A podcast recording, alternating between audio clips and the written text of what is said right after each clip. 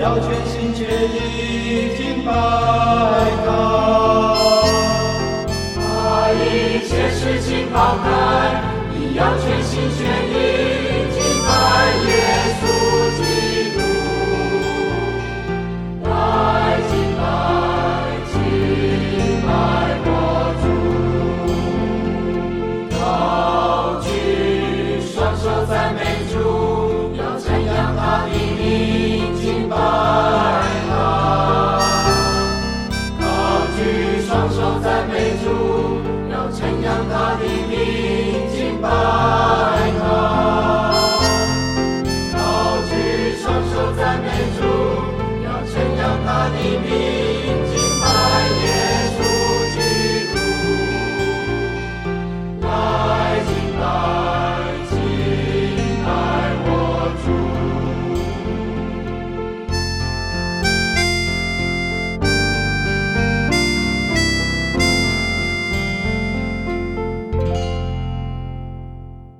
各位主爱的听众朋友，大家好！欢迎各位再度来到多明我的家，我是多明我。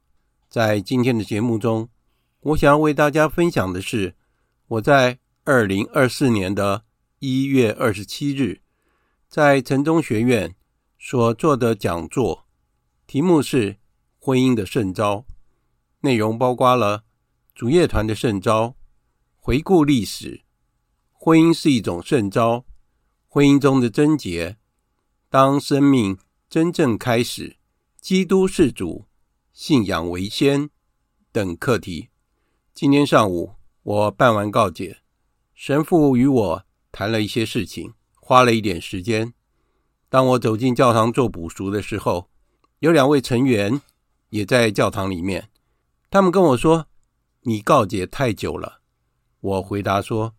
是神父有些事跟我谈话，不是因为我告解太久了，我不能在神父问我问题的时候，我跟神父说：“神父，我要出去了。”所以在我念补赎经的时候，他们又问我一些问题，让我无法专心的做补赎，所以我就告诉他们说：“嗯，这真是我第一次遇到念补赎经的时候分心，我真的不知道我这次告解是否有效。”哎，最后我决定说。重新再念补赎经，以测安全。以下就是今天节目的内容。万福玛利亚，充满圣宠，主与你同在，你在妇女中受赞颂，你的亲子耶稣同受赞颂。天主圣母玛利亚，求你现在和我们临终时，为我们罪人祈求天主。阿门。圣加贝尔，为我们祈祈。圣保禄，为我们祈祈。好，今天要讲的题目是。结婚的圣召，其实哦，大家应该都很熟悉了，因为我们都有家庭，对不对？我没有啊，你没有？我有父母。对啊，那还是有家庭嘛。好好好，没关系。不过反正还是听一下。其实我觉得大家应该都很熟悉了。其实道理我们都很熟悉，我们只是用不同的方式去解释。我比较喜欢跟大家互动啊，所以我会问一些问题。在主业团里面有几种圣召？啊？独身结婚，在主业团里面只有一种圣招，圣招是什么？圣招就是要我们服从天主的召教，然后到达天堂，只有这一条路。在主业团里面只有一种圣招，但是有两种生活方式。生活方式，哎，不同的生活方式，因为我们的目标是一样的。哦，那一种生活方式就是可以结婚。那这种你也是可以结婚的。我也是可以结婚，我们都可以结婚，只是我们有没有结婚而已。那第二种圣招就是独身的圣招，那就是独身团员的圣招。那神父也是属于独身团员的圣招，对不对？好，所以说在我们的主业团里面，我们只有一个圣招，就是我们都要到天堂。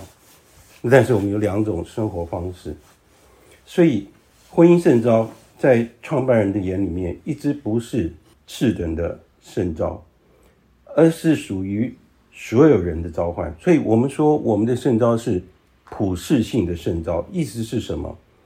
就是我们不要离开自己的工作岗位，要在我们的家庭、日常生活还有我们的工作，去圣化我们自己。所以我们走的。每一步，我们所要做的每一件事情，都是为了什么？都是为了我们的圣召，就是要到达天堂。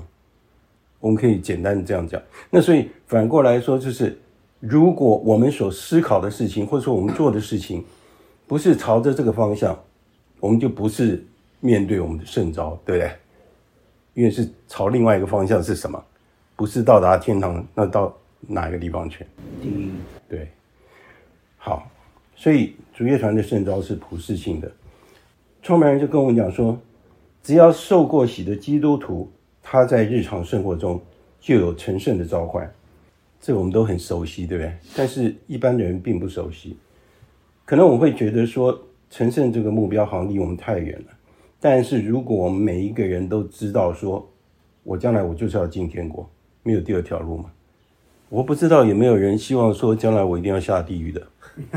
啊，没有嘛？哈，对，所以创办人告诉我们说，我们要把我们的希望放大，我们要追求的就是天堂，只有一条路，没有别的路嘛？对，也没有人说自愿我要到炼狱里去，我希望不要，对，所以我们就要学习怎么样成圣，然后怎么样就是服从这样的召唤，然后到达天堂。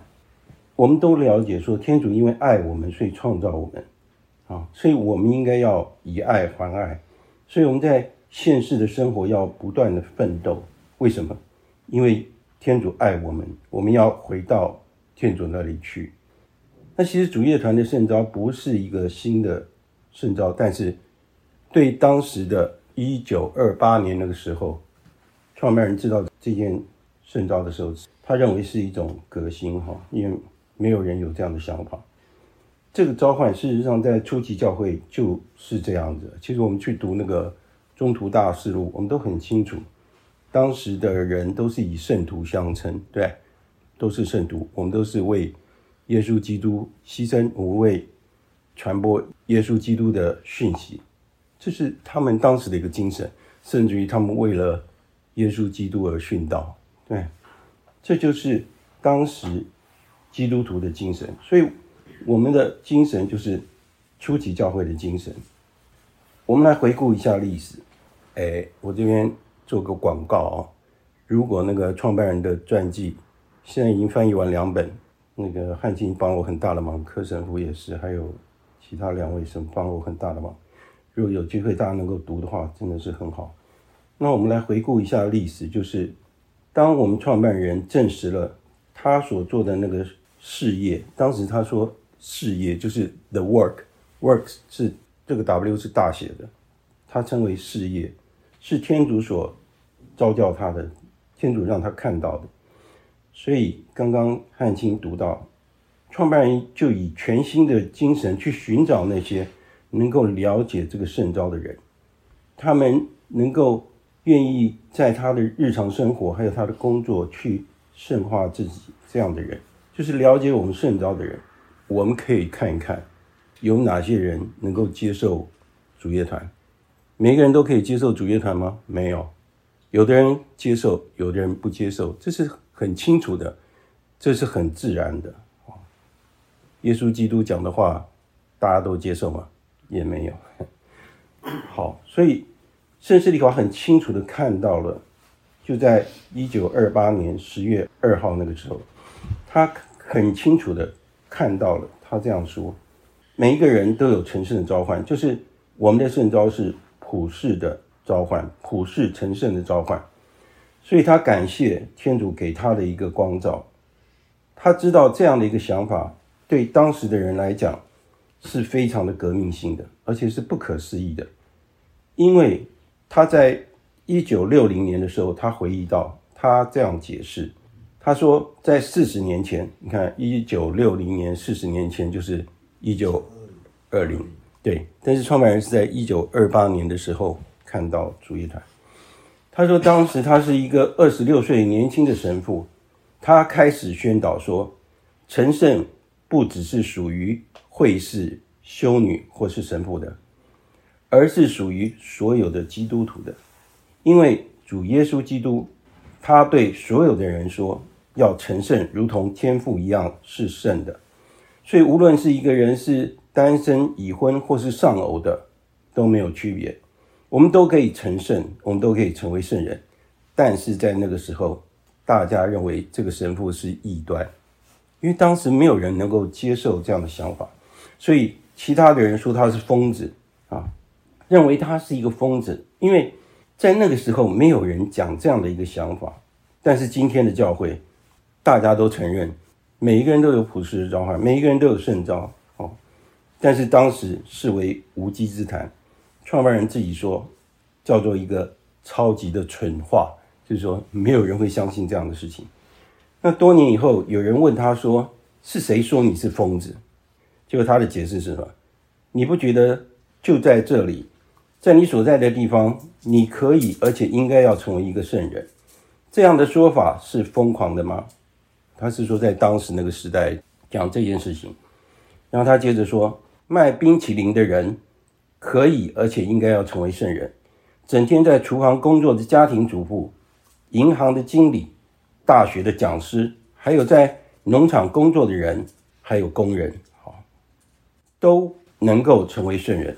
所有的人都应该要奉召成圣，而且这样的想法在范尔大公会议已经出现了，好。当然，我们知道在历史上面，欧华路主教在当时费了很大的心力哈，所以就是在一九二八年那个时候，这样的想法在每个人脑海里面并没有，因此很自然的，他们认为我是疯子。有没有注意到刚刚那个问题是什么？到底是什么人叫你疯子？创办人有说出来，谁说他是疯子吗？他没讲到，但是在两本传记里面有讲到，所以大家要是。如果出版的话，大家有机会去买。我们现在是工商时间哈。对圣斯里华而言，他所教导的生活方式哈，在某一种程度上就是回到初期的教会，就是回到那些已经结婚的单身的百岁人类、税务员、做帐篷的人、医生、律师、渔夫，有好几个是渔夫，然后自由人，还有奴役。这些初期的基督徒都是这样的，所以他写到说，主业团的精神反映出许多基督徒们在几个世纪以来被遗忘的奇妙的事实，就是任何诚实和有价值的工作可以转化为神圣的职业，在天主的事工中没有第二等的工作，所有的工作都是很重要。所以意思是说，每一种圣召。都是很重要的。接下来我们回到主题，就是婚姻是一种圣召。如果没有婚姻圣召的话，我们就没有办法孕育新的一代，我们没有办法建立一个良好的基督徒的家庭。这样会导致什么样的结果？那就会没有独生团圆，也没有可结婚的成员，这样的圣召。所以圣化我们的家庭，这是多么重要的使命，对不对？一个好的基督徒家庭，我们才能够培养出我们自己的子女。我们的家庭就好像一个苗床，是未来圣召的苗床啊！所以我们要好好的教育我们的子女，带着他们一起到天堂去。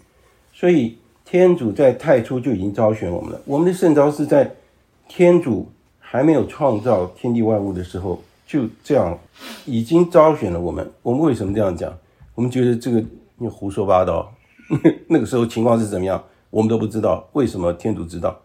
因为天主不受时间限制，所有一切都掌握在天主的手里，所以未来的一切天主清楚得很，一切都很清楚。所以天主早就已经召教我们要成立一个基督化的家庭，而且我们要为了教会培养能够侍奉主耶稣基督、能够为教会服务的成员。然后从这些孩子们身上才会出现优秀的神职人员，对不对？说实话，我们看看所有神职人员不简单，然后他们也都非常的优秀。神职人员要从优秀的人找出来。如果我们看到一个神职人员不像一个神职人员，会让我们多么难过，对不对？哦，所以简单的讲，就是没有婚姻的圣召，教会就没有未来。所以我们要组织一个健全的基督化的家庭，要以耶稣基督为家庭之首。实际上我在想说啊，我是家长，我是一家的长，其实不是啊。通常家长都是我太太，要不然更正确的讲就是主耶稣基督，这样这样才会是对的。啊，所以我们为自己的家庭应该要奉献我们的一切，然后我们的言行要成为家庭的榜样。我们要疼爱我们的妻子，教育我们的子女，这些都是最基本的。而且我们要时常回忆起，我不知道大家在结婚的那个时候哈，对大家印象最深刻的是什么？是大家给你的祝福或者什么。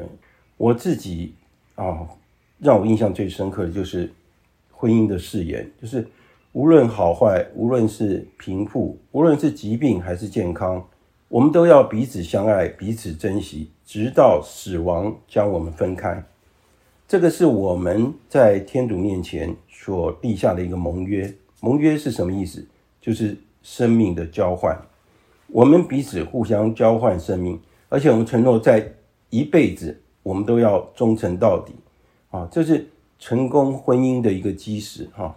所以如果没有忠诚，事实上，在一个团体也是一样，在家庭也是一样，如果没有忠诚，这关系就破坏了。而且我们可以想一想，现在这个社会，哈，好像已经把婚姻的本质已经忘掉了。婚姻是因为怎么样而结合？理论上是因为爱而结合，然后最后要忠于爱，对不对？那我不知道现在婚姻到底怎样，大家都有自己的解释啊，啊！但是现在的人被感官的享受所吸引了，因为自己的冲动、欲望、贪婪，还有自私自利，把它当做最重要的一个因素，所以婚姻本身失去了它本身的价值。所以在婚姻里面没有信任，也没有忠诚，人对婚姻已经失去了信心，所以现在的人不愿意结婚。那不愿意结婚，会不会生孩子？也有可能，对不对？我不要说没有可能，我们太古老了，太太传统，也有可能生孩子。那奉子成婚，好一点，奉子成婚；不好的话，就变成破碎的家庭，好单亲家庭。所以我们现在要跟人家说啊，祝你早生贵子，好像这已经已经不是一个祝福的话，好，所以就会变成这样，所以。婚姻中的贞洁对我们来说是很重要的。创办人在很早以前就把年轻人的使徒工作交托给圣拉斐尔总领天使，所以创办人很喜欢用多贝亚传来谈这件事情。啊，因为多贝亚传也谈到总领天使拉法尔，然后拉法尔帮助多贝亚保持了纯洁，一直到他旅途的尽头。创办人说，多贝亚传是非常迷人的。好，那我们现在来谈一下。我们有一个多贝亚，我不知道大家知不知道郑敬燕，他现在在德国，他也是我们其中一个成员。整个多贝亚传就是在讲一个整个旅程。他提到两个家庭，然后见证了第三个家庭，什么意思？多贝亚的家庭，还有他的岳父岳母的家庭，然后他们自己成立了一个家庭，所以有三个家庭。在整个旅程中，就是一个家庭的气氛。那在几个世纪以来，艺术家们都一直注意到一个小的细节，因为在多贝亚传里面，不只是有这三个家庭，还有一只狗。好，狗是最忠诚的，在这个故事里面也有一只狗。一只狗，圣拉斐尔陪伴着多贝亚走这一趟的旅程。所以在多贝亚离开的时候，他的父亲对他说。愿天上的天使使你们一路平安，愿他的天使与你们同行，救助你们。所以，创办人在我们要去远行、要旅行的时候，创办人也会用这句话来祝福去旅行的人，就是愿上主使你一路平安，愿你的天使与你同行。我刚认识主业团的时候也是这样，我发现，嗯，每一个人从国外来的人要回去了。都请神父祝福。当然，我不知道神父是不是讲这句话，要问神父，因为我没听到他讲什么。那所以我也有这个习惯，我要是要出去旅行，我也请神父降福。所以我们的人生就像一个旅程，我们的婚姻生活也是真正的一个旅程，因为这是一个决定性的旅程，而且是生命的道路。当一对夫妻在婚姻里面，他为了对方奉献自己的时候，就是回应了天主的计划，而且回到这个世界的起初。意思是什么？就是在创世纪里面对夫妻的定义。当多贝亚遇到萨拉，就是他未来的妻子的时候，他就想要娶她。他为什么会有这样的反应？一见钟情，或是这个女孩子有很多的美德吸引我，所以。我想要娶她，但是问题，莎拉有一个问题，就是她曾经在结婚之后，她曾经结婚过七次，对不对？七次，她有什么问题？她被魔鬼所诅咒了啊、她在结婚的新婚夜，她的丈夫就死了，死了七个丈夫。今天我是多贝亚，我要是听到她的过去，我会有什么感觉？我要跟他结婚，今天晚上会发生什么事？我可能会丧命在床上。好，那还好，多贝亚的身边有总领天使。总领天使跟他讲说：“你不要担心魔鬼的诅咒。当你和你的妻子结合的时候，你们两个先要醒悟祈祷，求天上的大主可怜救助你们，不要害怕。”这句话在圣经里面已经讲了很多次，不要害怕。因为从永远他就已经命定要许配给你，你要救助他，他要与你一起生活，并且我预料他将会为你生子养女，他们对你就像兄弟一般，所以你不必忧虑。但我不知道当时多贝亚知不知道这个是总领天使，他怎么可以讲这种话？我们会生子养女，表示说今天洞房花烛夜，你死不了。对不对？否则你怎么将来生儿育女？哈，多贝亚听从了总领天使的劝言，所以完成了终身大事，还好。然后主持了美满的家庭。我们说贞洁是不是只属于年轻人？就是只有年轻人要注意的吗？不是，结婚的人就是像我们有婚姻圣召的人也是一样啊。所以婚姻的圣召对我们来说很重要。我们要建立一个基督化的家庭。这样的圣招是美好的，所以不是次等的，而是上等的。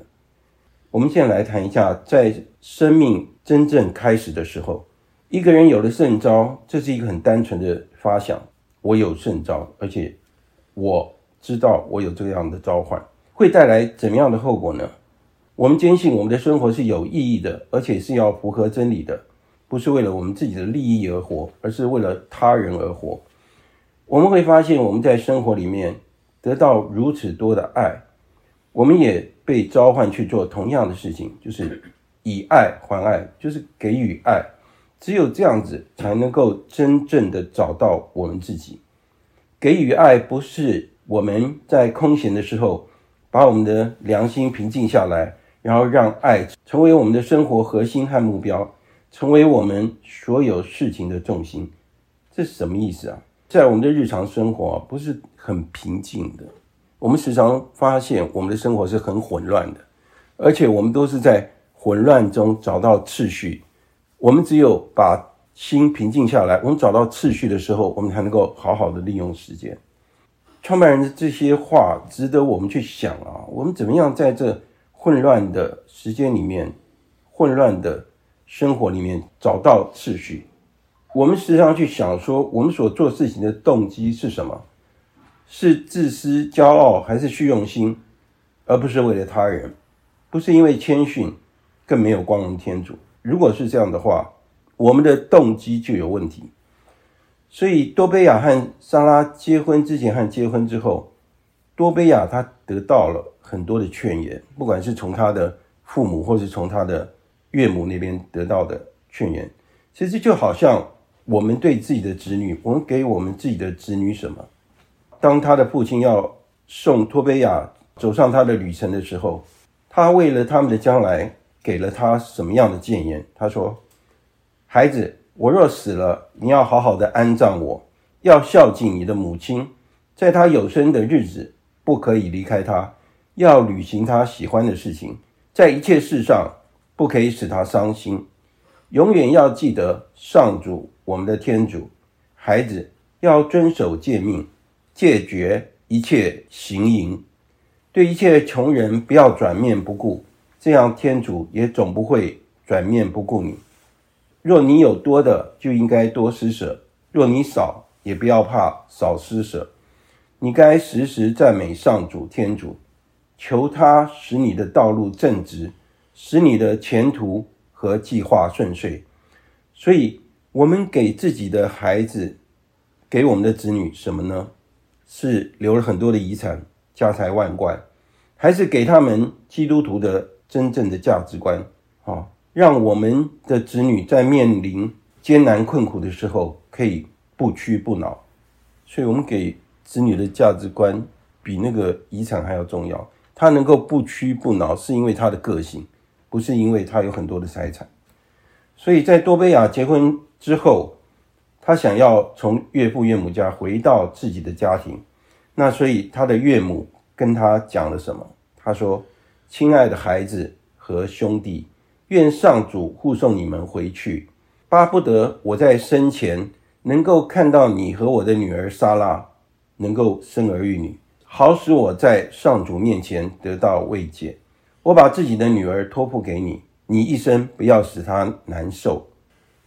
天主召唤丈夫和妻子要互相照顾、互相关心，而且要彼此倾注他们的生命。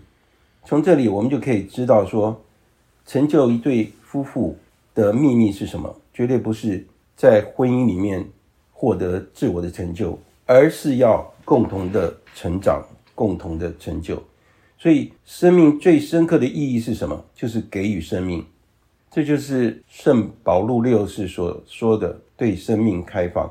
我们要看到我们的子女，我们才看到未来。所以，耶稣基督他说什么？他说：“我来，却是为叫他们获得生命，而且是获得丰富的生命。”这句话含有很深的意义。所以，只有牺牲才能够换来丰富的生命，而且很多人不了解这句话。圣若瑟和圣母玛利亚就是这样生活的。圣家是我们最好的榜样。他们在世界上怀着谦逊、温柔、最细腻、可见的爱，彼此关怀，尤其是在关爱道成肉身的生命上。主耶稣基督生活在他们中间。你看，我们生活在这个世界上，我们要等到死掉以后，经过审判，才能够决定我到底能不能跟天主共荣，能不能跟天主合一。耶稣基督在他活在世界上的时候，最亲近他的人是谁？若瑟和圣母玛利亚。有一个祷文，就是圣若瑟祷文，哈，他其中就是讲到说，你是多么幸福啊！你在活着的时候，你就可以跟主耶稣基督在一起，这是多么幸福啊！圣若瑟在一生当中有遇到多少的痛苦困难，但是天主给他一个特恩，就是。耶稣基督跟他在一起。好，我们在天主希望他的门徒们也是要这样的生活啊。我们基督徒应该要这样的生活，能够散发出从耶稣基督那边所获得的喜乐，他给我们生命的渴望。好，这就是我们基督徒的使命和意义。这边有讲到说，缺乏爱情和微笑，已经把我们从城市变成了沙漠。那么多的娱乐。浪费那么多的时间，制造欢乐的事物，但缺乏了爱情。家庭的微笑可以克服我们城市的沙漠化，这是亲情的制胜。任何经济和政治事务都无法取代家庭这项贡献。巴贝尔塔的建造是毫无生气的摩天大楼，相反的，天主的神使荒野成为田园。所以家庭生活多么重要，所以我们也可以想想我们的家庭生活是怎么样。生命最深刻的意义就是给予生命，也就是繁衍下一代。好，所以在青少年的时候，贞洁很重要，在我们婚姻生活也是一样。就算我们慢慢到达老年的这个阶段，六十岁以上是壮年，七十七十岁以后是还好。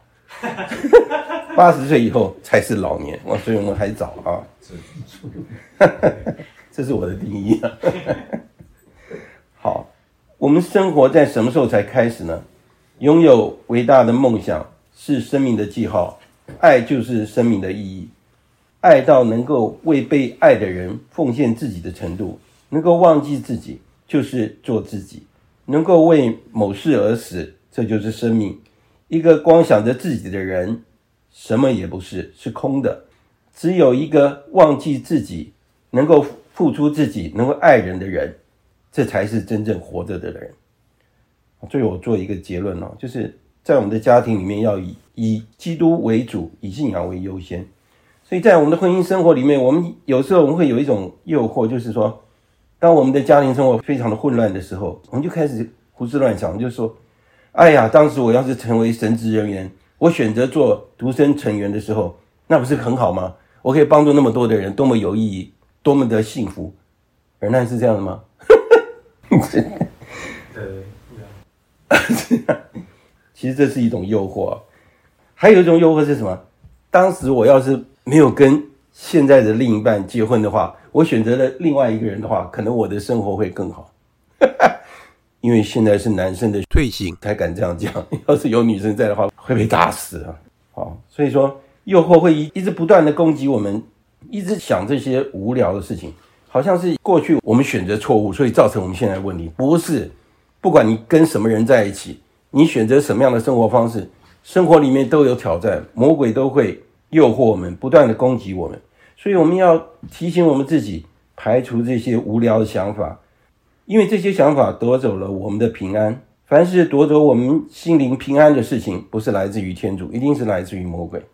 所以我们一定要记得说，耶稣基督自己讲的：“我把平安留给你们，将我的平安赐给你们，愿你们平安。”这一份平安，即使你们在困苦中，也能够享受到。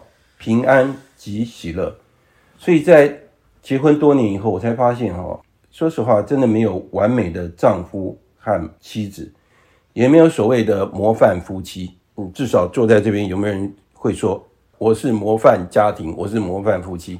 没有人敢这样讲，对不对？至少我不敢 啊，因为我有很多的错误，而且有很多的问题，所以我只能说，我们的婚姻生活是在。如果我们的家庭还存在于爱的话，是因为我们愿意彼此包容，我们愿意学习，我们愿意建立一个好的家庭，我们愿意成为一个互相包容的夫妻啊！所有的事情都是从错误中学习，而且在祈祷中得到光亮，在彼此忏悔中得到宽恕，这个才是真正幸福家庭的基础。在我们的家庭里面，如果我们真的以耶稣基督为我们的主人的话，我们的信仰的光辉就会照亮我们前面的路途。万福玛利亚，你充满圣宠，与你同在，你在妇女中受赞颂，你的父耶稣同受赞颂。因主圣玛利亚，求你现在和我们临终时，为我们罪人祈求天主。阿门。圣玛利亚，我很希望尝试去做。我的妻子。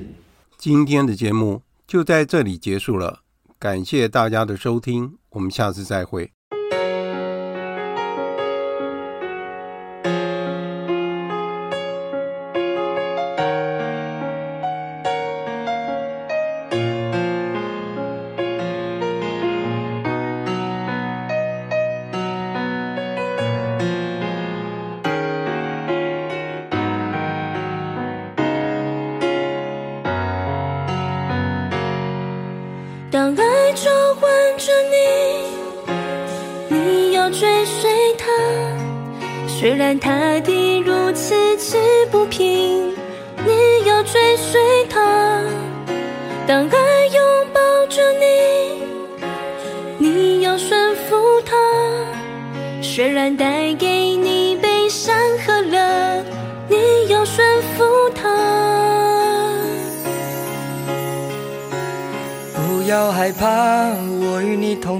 你永远不会孤单一人行走。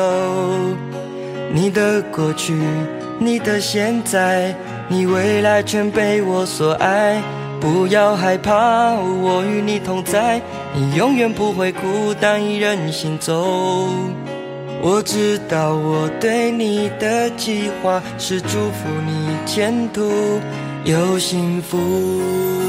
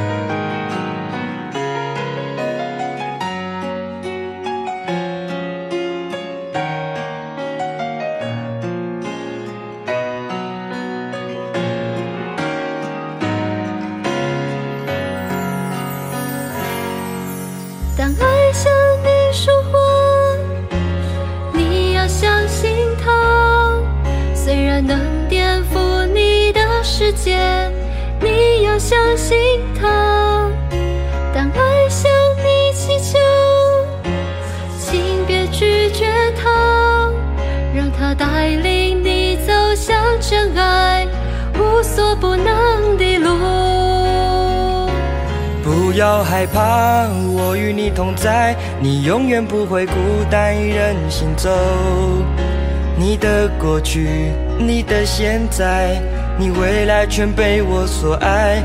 不要害怕，我与你同在，你永远不会孤单一人行走。